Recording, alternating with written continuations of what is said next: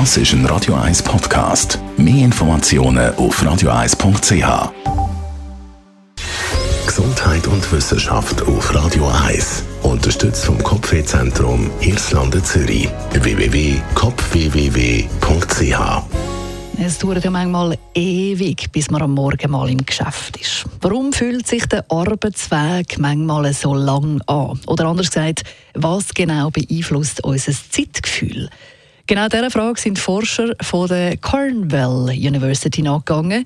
Und für diese Studie haben die Forscher untersucht, wie sich unser Zeitgefühl in einer U-Bahnfahrt verändert. Und genau das Gleiche gilt dann sicher auch für Züge oder für Tram. Rausgekommen ist auf jeden Fall, dass wenn die U-Bahn überfüllt ist, dann fühlt sich die Fahrt viel länger an, nämlich um ganz genau 10% länger. Wie sind Forscher auf, die, auf das Ergebnis gekommen? Sie haben äh, mit einer sehr realistischen Virtual Reality Simulation ihre Versuchspersonen in ein virtuelles Gedränge von einer New Yorker U-Bahn gestellt. Das heißt, die Versuchspersonen die haben äh, VR-Brillen angehabt und haben sich dann so mitten im Gedränge von einer U-Bahn gesehen, inklusive der Geräusche, die man da so wahrnimmt.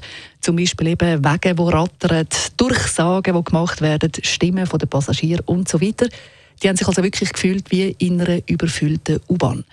Und die Versuchspersonen sind dann jeweils fünfmal mit der virtuellen U-Bahn gefahren und jedes Mal ist das Gedränge, wo sie sich drin befunden haben, ein bisschen dichter geworden. Und nach den einzelnen Fahrten haben sie dann einmal einen Fragebogen ausgefüllt, um zu schauen, was hat das für einen Einfluss auf das Wohlbefinden dieser Passagiere. Ja, und tatsächlich, je dichter das Gedränge in dieser virtuellen U-Bahn war, desto länger ist der Versuchspersonen ihre Fahrt vorgekommen. Eben, in einer überfüllten U-Bahn kommt einem ja die Fahrt 10% länger vor. Bei unangenehmen Fahrten hat sich das Zeitgefühl sogar noch mehr getauscht. In dem Fall haben dann die Fahrten sogar gefühlt 20% länger gedauert. Und die Erklärung der Forscher dazu ist, wenn es eben so ein Gedränge ist, dann erzeugt das Stress und das wiederum sorgt dann dafür, dass die Reise eben gefühlt länger vorkommt, dass einem die länger vorkommt. Und das Ergebnis von dieser Studie, die kann man jetzt brauchen für neue Fahrzeugdesigns und Verkehrsplanung, um so auch Fahrzeugdesignen, die dem Stressgefühl entgegenwirken, sagen die Wissenschaftler.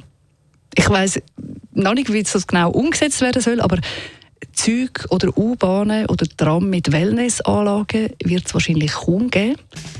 Wäre wahrscheinlich auch nicht so angenehm, oder? Am Morgen früh irgendeine Zugsauna und dann das ist ein Radio 1 Podcast. Mehr Informationen auf radio1.ch.